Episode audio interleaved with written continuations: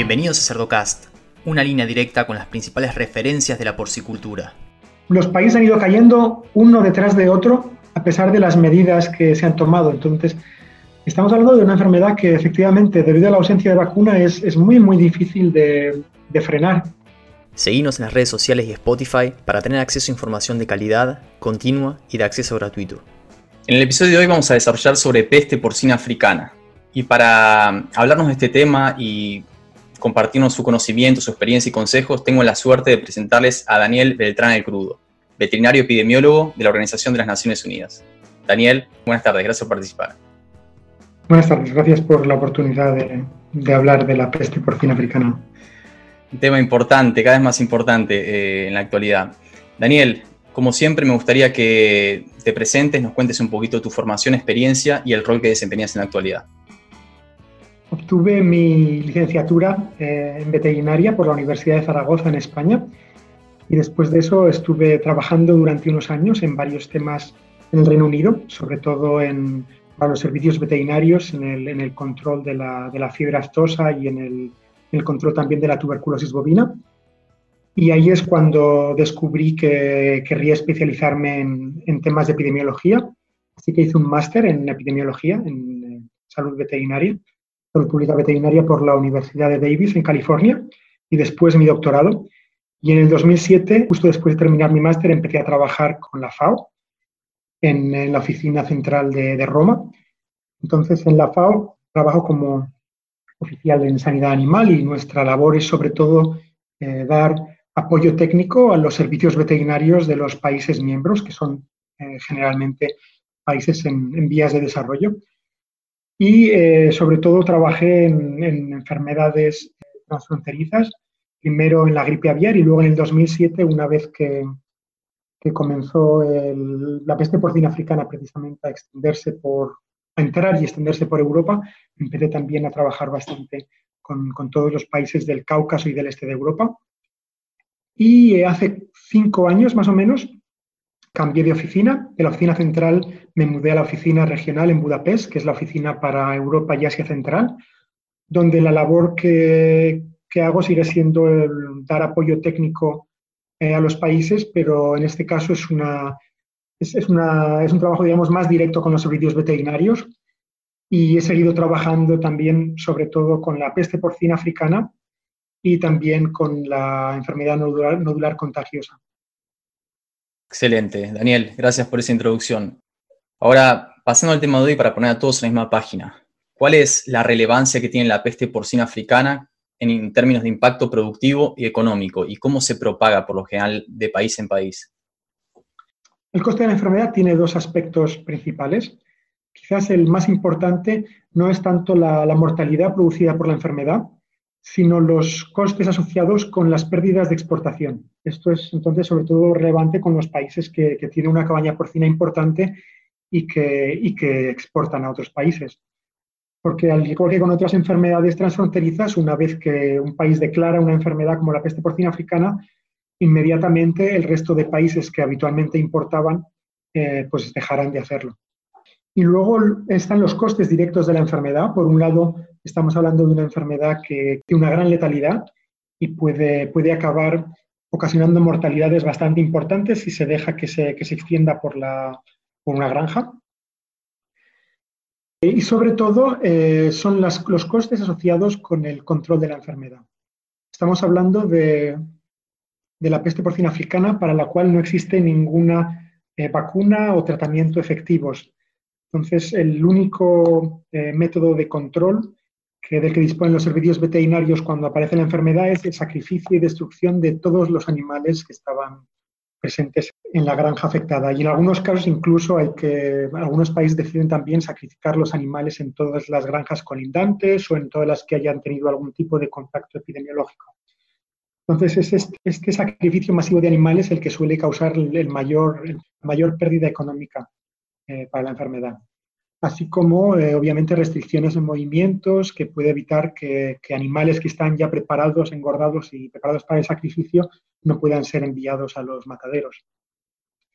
Y la segunda parte de tu pregunta acerca de, los métodos de, de, transmisión, una vez que entra eh, dentro de un, que el virus de la peste porcina africana entra dentro de una granja, obviamente la transmisión es sobre todo por contacto directo. Ahora bien, la transmisión de una granja a otra o de un país a otro eh, no es tanto por el movimiento de animales vivos, sino por el movimiento de productos cárnicos que están infectados.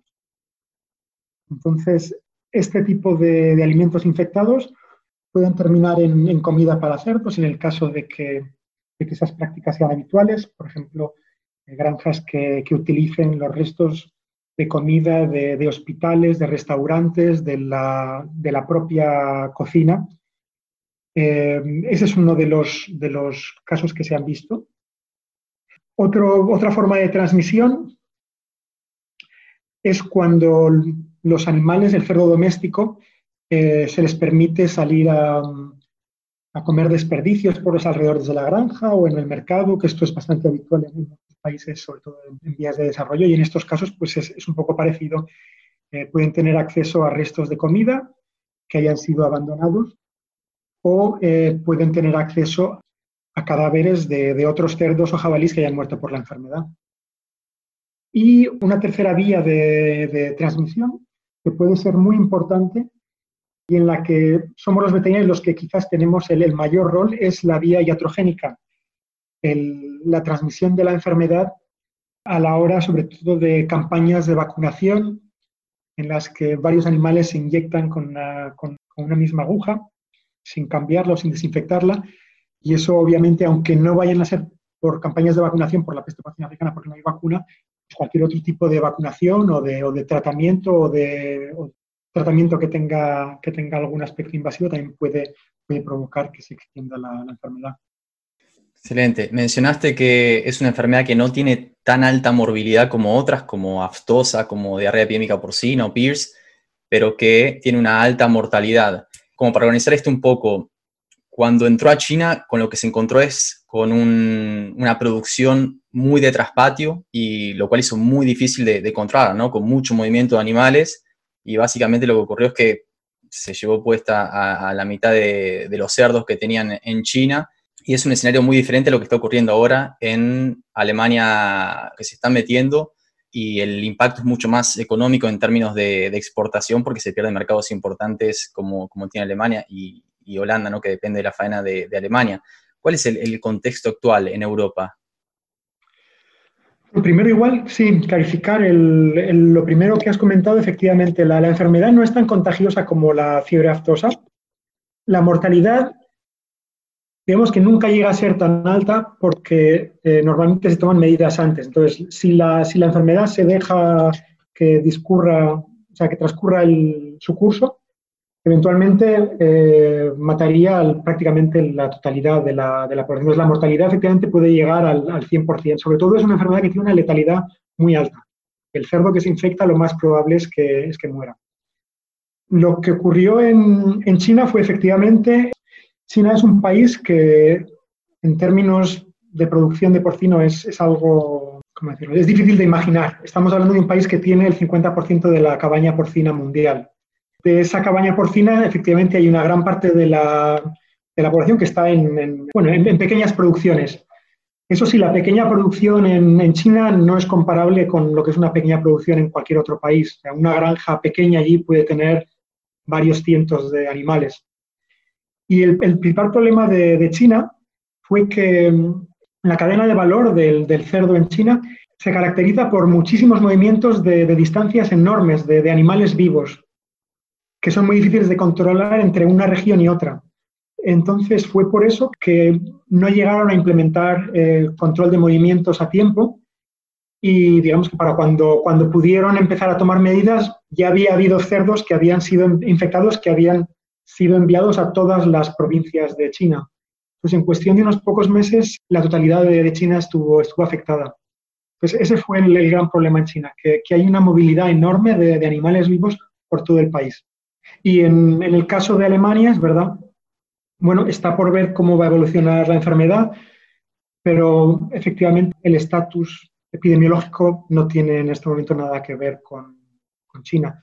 Y prácticamente se puede decir lo mismo del resto de países afectados ahora, al menos en lo que son países de la, de la Unión Europea, en los que los servicios veterinarios son, son más potentes. Entonces, lo, que ha ocurrido en Alemania y en, otros países como antes, como en Hungría, en Polonia, en, los países del Báltico, la enfermedad está sobre todo en, la población de jabalís. En teoría, cuando hay una compartimentalización de la producción porcina, quiere decir que no está en contacto con, los jabalíes, en teoría tendría que ser posible seguir eh, exportando según las, regulaciones actuales. El problema es que eh, en muchos casos se utiliza de una forma política comercial el hecho de que un país tenga la enfermedad en jabalíes da la excusa perfecta para, cortar el, comercio. Pero en realidad el, riesgo que pueda venir de países que solo tienen la enfermedad en jabalí por el hecho de que exporten eh, carne de porcino es, es, mínimo, siempre y cuando la, industria porcina en ese país esté desarrollada, con buena bioseguridad, etc. Entonces, lo que estamos viendo en Alemania es que, bueno, va, va habiendo un goteo continuo de nuevos casos detectados en jabalí. De momento no han detectado nada en el, en el cerdo doméstico. Y lo más probable es que cualquier brote que se pueda detectar en, en cerdo doméstico sea controlado rápidamente. Lo que pasa es que, claro, cuando tienes la enfermedad dentro de tu territorio en el jabalí es un riesgo continuo, porque aunque el, aunque el contacto no es muy evidente, siempre, siempre está ahí el riesgo. ¿Ha perdido mercado de exportación a Alemania a partir de los nuevos casos de, peste porcina africana en jabalíes? Sí, sí, sí. Em, como, como, reacción del mercado internacional, sobre todo, eh, si no recuerdo mal, eh, China y Corea del Sur eran dos de los grandes eh, importadores de, cerdo de Alemania y cortaron el, comercio inmediatamente. No me acuerdo ahora cuál es el porcentaje, pero sí que sé que, fue una gran pérdida de, exportación de Alemania. Daniel, ¿y qué medidas están tomando en relación al, control de la población de jabalíes y la diseminación por parte de estos de la peste porcina africana en Europa? Bueno, como, como te comentaba, la población de jabalíes en, en Europa y realmente en prácticamente en todo el mundo está, está teniendo un incremento en número eh, realmente exponencial a lo largo de las últimas décadas o así. Entonces, eh, en estos momentos, en, la mayor parte de Europa, la densidad de jabalís, de jabalís es realmente alta, lo que, lo que hace que todo sea un poquito más complicado. La medida más práctica para el control de la enfermedad en jabalís es, es la prevención es el evitar que la enfermedad entre dentro de la población de jabalíes. Una vez que la población ha entrado, normalmente es demasiado tarde para, controlarlo. Se puede frenar cómo se extiende la enfermedad, pero eliminarlo, erradicarlo en una población de jabalíes es realmente una tarea casi imposible. Eh, solo tenemos dos casos de los veintipico países o treinta y pico países que se habrán infectado en los últimos, en los últimos diez años solo ha habido dos países que hayan conseguido controlar la enfermedad en jabalíes.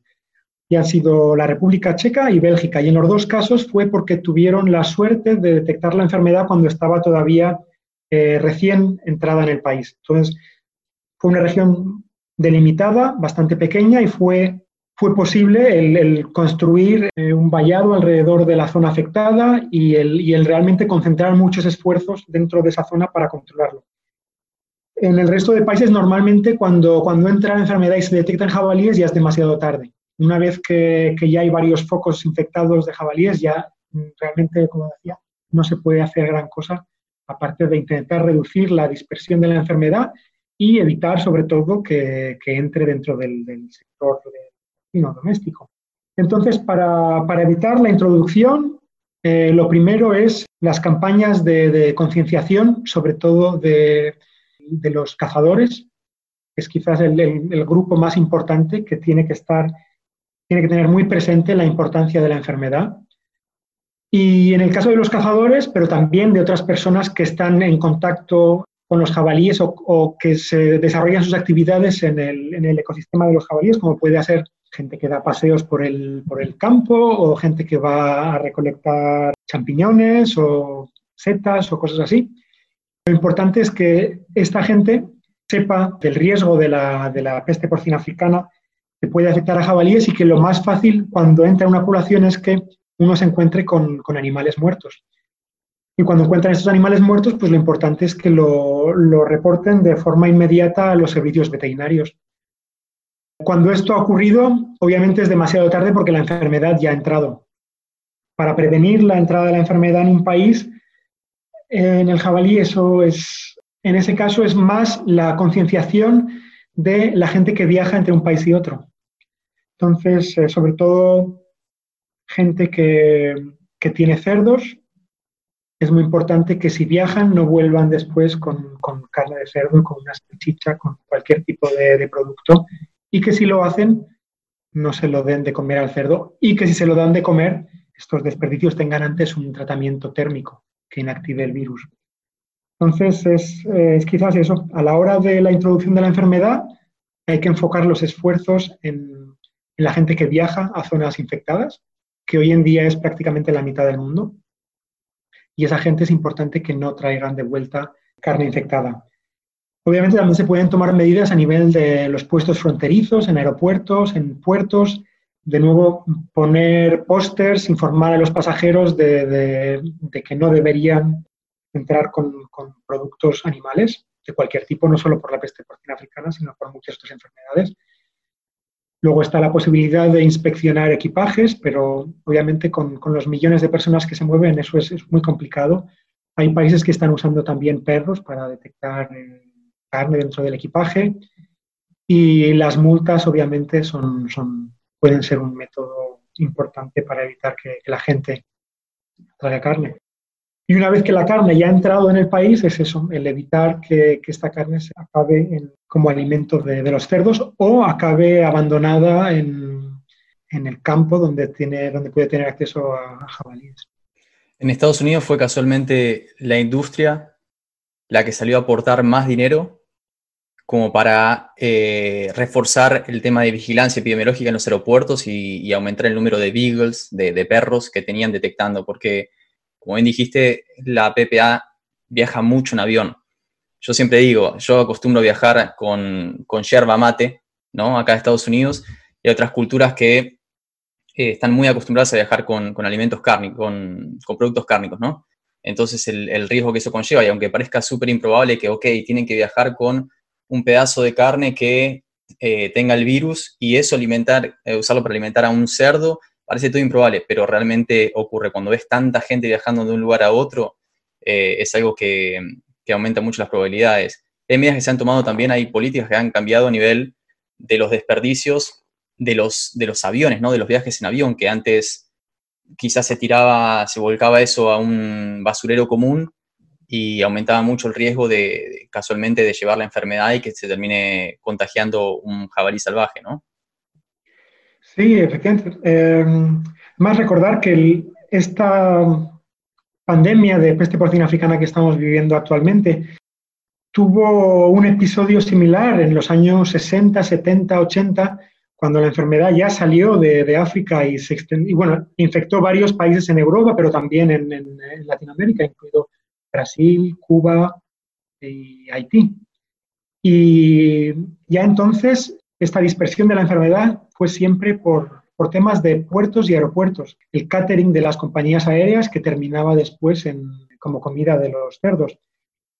Como bien has comentado antes, efectivamente, el, cuando uno piensa en la probabilidad de que un trozo de carne infectada, una salchicha infectada termine siendo el alimento de un cerdo, realmente son muchas, muchos pasos que tienen que tener lugar y, las probabilidades son muy bajas. Tú necesitas que la persona que trae la, carne sea alguien que tiene cerdos o que vive en una zona eh, rural en la que hay jabalíes o algo así. Pero tenemos que tener en cuenta que hoy en día estamos hablando de millones y millones de, de cerdos infectados, millones y millones de personas viajando. Entonces, lo que es seguro es que en cada país del mundo, el virus de la peste porcina africana está seguramente entrando de forma casi diaria. Otra cosa es que no esté encontrando eh, un, hospedador, pero, pero es seguro que a través de cada aeropuerto que tenga vuelos con Europa, con China, con África, ahí hay siempre un, va a haber un pasajero que, que se ha olvidado o que ha ignorado las medidas a tomar. Exacto, sí, la, la importancia de reforzar eso, ¿no? Porque uno dice, las chances son, son bajas, pero las multiplicas por la cantidad de personas que viajan y llevan alimento. Ahora necesitas un cerdo que entre en contacto con un producto cárnico que tiene el virus y es realmente una catástrofe para el país. Yo me imagino en Latinoamérica hay todavía mucha producción de, de traspatio. Entonces, controlar un foco de la enfermedad es prácticamente imposible. Donde, donde ingresa sería un desastre, ¿no? Y de repente, a ver, lo que está pasando en Europa también, ¿no? Que, que es muy difícil de controlar el avance por parte de los jabalíes salvajes. ¿Vos ves algún tipo de, de panorama, cómo, cómo es el panorama futuro en relación a este avance que está teniendo, porque hace rato que se ve avanzar desde Europa del Este hacia Europa Occidental y poco se, puede hacer ¿no? con este avance. Entonces, ¿qué, panorama ves para Europa en, los próximos meses? Sí, es, es, interesante lo que dices. El panorama realmente es bastante negro. Como bien has dicho, efectivamente es una enfermedad que hemos, que hemos visto llegar y moverse de forma paulatina, pero sin frenarse, todo el camino desde, desde el Cáucaso, desde el Mar Negro, a través de eh, Rusia, Ucrania, eh, los países bálticos, eh, Hungría, ahora ya en Alemania, dio un gran salto también a Bélgica, y realmente los países han ido cayendo uno detrás de otro a pesar de las medidas que se han tomado. Entonces, Estamos hablando de una enfermedad que efectivamente, debido a la ausencia de vacuna, es, muy, muy difícil de, frenar. Entonces, esa es la, parte negativa, digamos. Yo creo que hasta que no se desarrolle una vacuna, los países que tienen la enfermedad ahora en jabalí van a seguir teniéndola. Eh, va a seguir habiendo brotes eh, esporádicos en, en, el porcino doméstico. En los países con unos servicios veterinarios más potentes, como puedan ser los países de la Unión Europea, dichos brotes en el sector doméstico seguramente serán controlados rápidamente. En países eh, donde los servicios veterinarios son, son un poco más, eh, un poco menos, menos potentes, tienen menos, menos capacidad, como lo que vemos más en el este de Europa, pues ya han empezado a convivir con la enfermedad. Entonces, realmente, esa es la parte positiva. Al final, el, el sector porcino se va adaptando. Para un país que no es exportador, sobre todo, al cabo de un tiempo, la peste porcina africana no es un gran problema. En África la enfermedad ha sido endémica, bueno, es endémica de, toda la vida y, la producción de, cerdos sigue aumentando cada año porque, porque es lo que demanda la gente. Y en países eh, que llevan varios años afectados en Europa, como pueda ser Rusia, como pueda ser Georgia, Armenia, eh, hubo al principio una bajada en la población porcina y después se recuperó aquellos que, productores que tienen menos bioseguridad acabarán siendo eh, expulsados del mercado porque no será económicamente viable. Y aquellos que, son más profesionales, más, eh, que tienen un nivel de bioseguridad aceptable, podrán seguir produciendo sin problemas. El problema, obviamente, es que estos países no pueden exportar. Entonces, dentro de. Ese es un, grupo de países. El grupo de países de, la, de la Unión Europea, digamos, sobre todo el grupo de países que exportan, lo que vamos a ver es que cuantos más países estén infectados, yo creo que se irá relajando un poco las trabas a la exportación, porque cuando la, cuando la enfermedad está solamente presente en jabalíes. Entonces yo creo que esas trabas que estamos viendo ahora con Alemania, una vez que todos los grandes productores de porcino tengan la población en jabalí, se tendrá que relajar esas medidas, porque si no, no va a haber suficiente, o los países comenzarán a aumentar su producción nacional. Eso, la verdad es que no, no, soy economista, no sé muy bien cómo, cómo evolucionar. Lo que es seguro es que a nivel del país, los, cada, cada, país va a, aprender, va a tener que aprender a vivir con, con la enfermedad en, en, el jabalí y con eh, casos esporádicos en el, en el porcino y eso será así hasta que, hasta que no, no se consiga, no haya una, una, vacuna desarrollada. Muy interesante lo que decís en relación a los países que, que no son exportadores, como el ingreso a la enfermedad hace que tengan que aprender a convivir y muchas veces lleva a una reorganización de la industria, ¿no? donde los productores pequeños o simplemente los que no tienen una bioseguridad alta desaparecen del mapa, ¿no? Que es algo que, se está viendo en China. Se estima que de acá a 5 o 6 años se termine de recuperar, pero con una reorganización de la industria donde han reforzado mucho el tema bioseguridad. Para los que quedan en el mercado tienen que sí o sí mejorar eso como para evitar que la enfermedad eh, aparezca dentro de la granja, ¿no? Sí, es, un punto muy importante se comentas porque efectivamente la peste porcina africana se puede ver a veces como, como una oportunidad para un país para reestructurar su sector. Eh, quizás el ejemplo, eh, el mejor ejemplo, aparte de China, que todavía está por ver cómo, cómo termina la historia, quizás el mejor ejemplo es España. España estuvo, la enfermedad entró en los años 60 y estuvo presente hasta los años 90. Y cuando, cuando España tuvo que lidiar por primera vez con, con la peste porcina africana, la producción era, era mayoritariamente de, de traspatio, era una producción realmente muy poco industrializada. Y fue gracias al ingreso de España en la Unión Europea, los productores de porcino vieron la oportunidad de exportar, eh, de abrir, eh, abrir la exportación al mercado europeo, que, es que era enorme, y eso provocó que cambiara un poco la mentalidad. Y eso sí, a, base de, muchas ayudas y de, un esfuerzo enorme, el, sistema de producción porcina cambió radicalmente. Eh, se consiguió erradicar la enfermedad a mediados de los 90 y ya a mediados de los 90 el, sistema de producción en España era, era, puramente industrial y a día de hoy España, si no me equivoco, es el segundo, el segundo país productor de porcino en, Europa.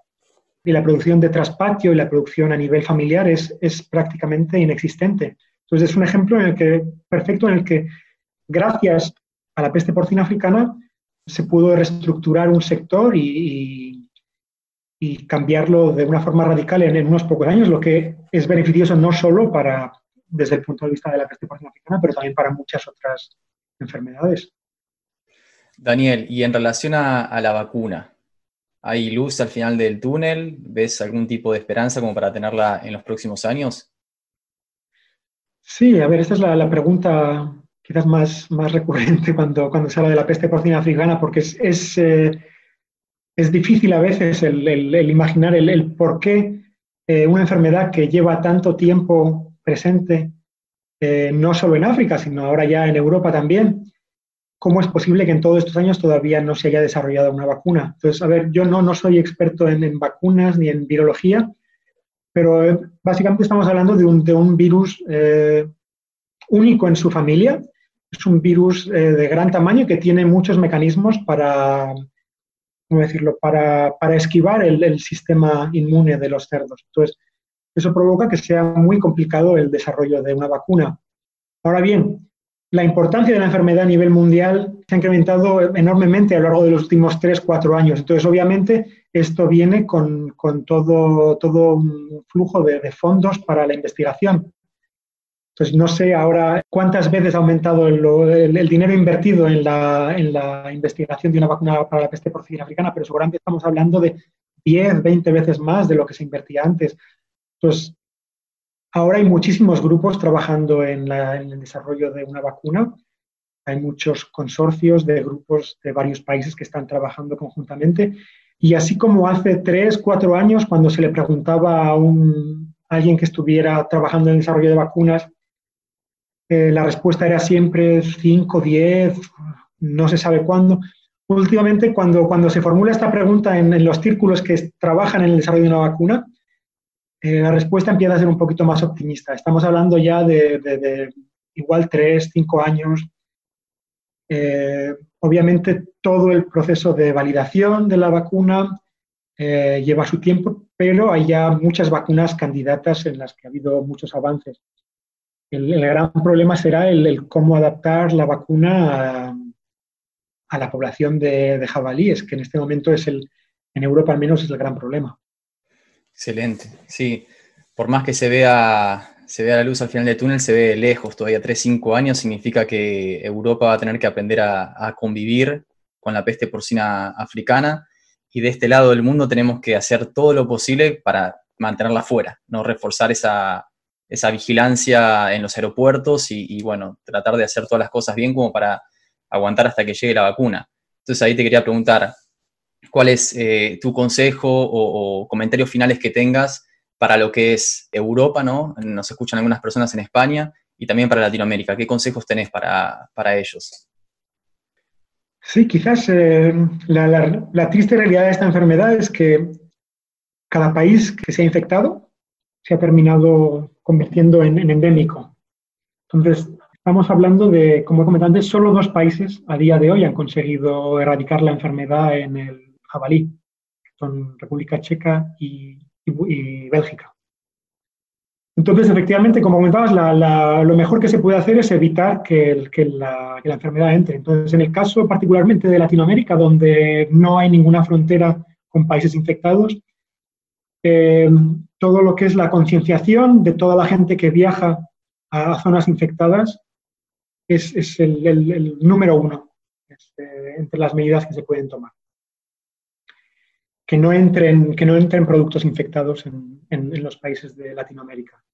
Aumentar quizás las, medidas de, detección de la enfermedad en, los, puntos de entrada. Hemos hablado de perros, de, inspecciones de equipaje. Y, luego, en el caso de que la enfermedad entre, el tener siempre presente que, a día de hoy, aunque haya miles de kilómetros entre, entre cualquier país de Latinoamérica y un país infectado, esta es una enfermedad que se mueve a través de los aviones. Entonces, eh, puede, puede aparecer cualquier día en cualquier lugar. Eh, en el mundo globalizado en el que vivimos, ni siquiera se puede predecir cuál va a ser el punto de entrada. Que si bien el punto de entrada va a ser un aeropuerto, dónde termine eh, el pasajero que llevaba la carne infectada, es, cualquier punto del país. Entonces, lo que, quiero, lo quería decir es, los servicios veterinarios, pero también los productores de, porcino tienen que estar, tienen que tener muy presente que esta enfermedad puede aparecer en cualquier momento y cualquier tipo de mortalidad sospechosa tiene que ser considerada como una sospecha de, de peste porcina africana y hay que tomar medidas inmediatas de contener la población y de, intentar contener, en el caso de que sea peste porcina africana, intentar contenerlo lo antes posible. Pero efectivamente, a día de hoy, eh, cualquier país eh, en el mundo que tenga una, producción de porcino, por mínima que sea, eh, está bajo un riesgo, digamos que inminente de, una entrada de la enfermedad. Entonces es imposible predecir cuándo, cuándo la enfermedad va a saltar el Atlántico hasta, hasta América pero podría ser mañana, podría ser un año o en cinco años, pero lo que es evidente es que con el flujo que hay actual de, carne infectada seguramente, tarde o temprano va, a haber algún brote. Y en ese momento hay que estar preparado para, para controlarlo antes de que sea demasiado tarde. Excelente, excelente mensaje. Da miedo, pero también concientízanos sobre ser proactivos en cuanto a esto y tratar de reforzar y estar preparados porque tarde o temprano es algo que, que va a llegar. Bueno, Daniel, muchísimas gracias por, tu tiempo, por compartirnos tu experiencia. Vamos a, distribuir esto por, por todos lados, por, España y por, por Latinoamérica también. Y bueno, nada, te agradezco nuevamente y estamos en contacto. Muchísimas gracias por la oportunidad. Y a los que llegaron hasta acá les voy a pedir que si están escuchando esto desde iTunes, que le den 5 estrellas en caso de que les haya gustado. Si lo están escuchando de Spotify, que sigan Cerdocast, que nos ayudan a posicionar el podcast y que si el contenido del episodio les resultó útil, no dejen de difundirlo o whatsappeárselo a algún productor, algún tomador de decisiones que le pueda resultar útil. Un abrazo grande y hasta el próximo episodio.